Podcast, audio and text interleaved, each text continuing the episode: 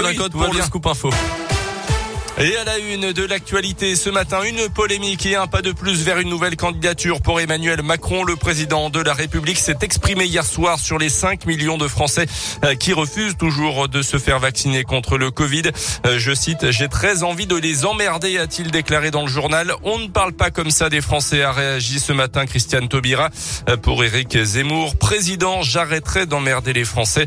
Emmanuel Macron qui a aussi esquissé un, donc un premier pas vers la présidentielle avouant, je là encore son envie d'être candidat, mais reconnaissant euh, vouloir attendre un apaisement de la situation sanitaire en France. Conséquence directe de ces déclarations choc, les, les débats euh, sur l'adoption du pass vaccinal ont été une nouvelle fois suspendus hier soir à l'Assemblée nationale.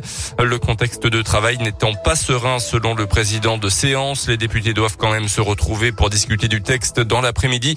Un nouveau conseil de défense sanitaire se tient aussi ce matin. Un nouveau record de cas positifs en 24 heures a été battu hier. Plus de 270 000 nouveaux cas positifs en France selon les chiffres de Santé publique France.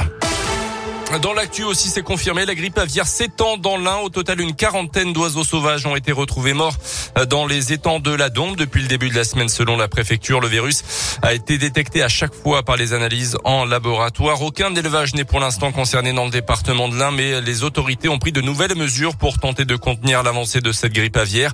Euh, mise à l'abri des élevages commerciaux, basse-cour recensés et cloîtrés ou encore chasse au gibier à plumes interdite. À Clermont, un mineur de 17 ans interpellé dans la nuit de dimanche à lundi par les policiers de la brigade anticriminalité qu'il suspectait d'être impliqué dans un vol de voiture. À la vue des fonctionnaires d'après la montagne, le jeune homme s'est enfui jetant une liasse de billets et un sac en plastique. Les policiers ont retrouvé 300 euros en liquide et plus de 430 grammes de résine de cannabis. Il a finalement pu être interpellé et devra s'expliquer devant la justice pour mineurs.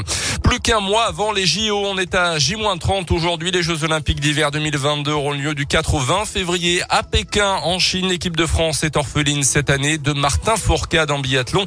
Mais on a quand même des chances de médaille, Philippe Lapierre, notamment avec des athlètes de chez nous. Oui, et d'abord en biathlon, la sélection des tricolores sera dévoilée mi-janvier et on devrait y retrouver Simon Détieux, l'Indinois, champion olympique en titre, puisque souvenez-vous, il faisait partie du relais mixte sacré en 2018.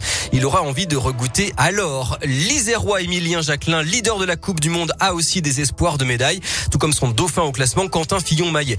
En patinage artistique, souvent favori, mais jamais titré, le duo Gabriela Papadakis, Guillaume Cizeron va tenter de faire au moins aussi bien qu'il y a quatre ans et sa médaille d'argent. Les Clermontois, quatre fois champion du monde et actuellement dixième au classement mondial. L'Isérois Kevin Emos, lui aussi, espère briller. Et puis en snowboard, la lyonnaise d'adoption Chloé Trespeuch participera à ses troisièmes jeux en bronze à Sochi et cinquième en Corée. Elle peut viser un nouveau podium. Merci Philippe et on suivra également bien sûr les poids lourds de la délégation française Tessa Worley et Alexis Peinturon en ski alpin ou encore Perrine Lafont en ski acrobatique. Du foot avec la qualification au tir au but du RC Lens hier soir pour les huitièmes de finale de la Coupe de France Victoire contre Lille hier. On connaît désormais les affiches de ces huitièmes avec des chocs PSG Nice et Marseille-Montpellier. Et puis un petit mot de basket. Une arrivée à la JL Bourg.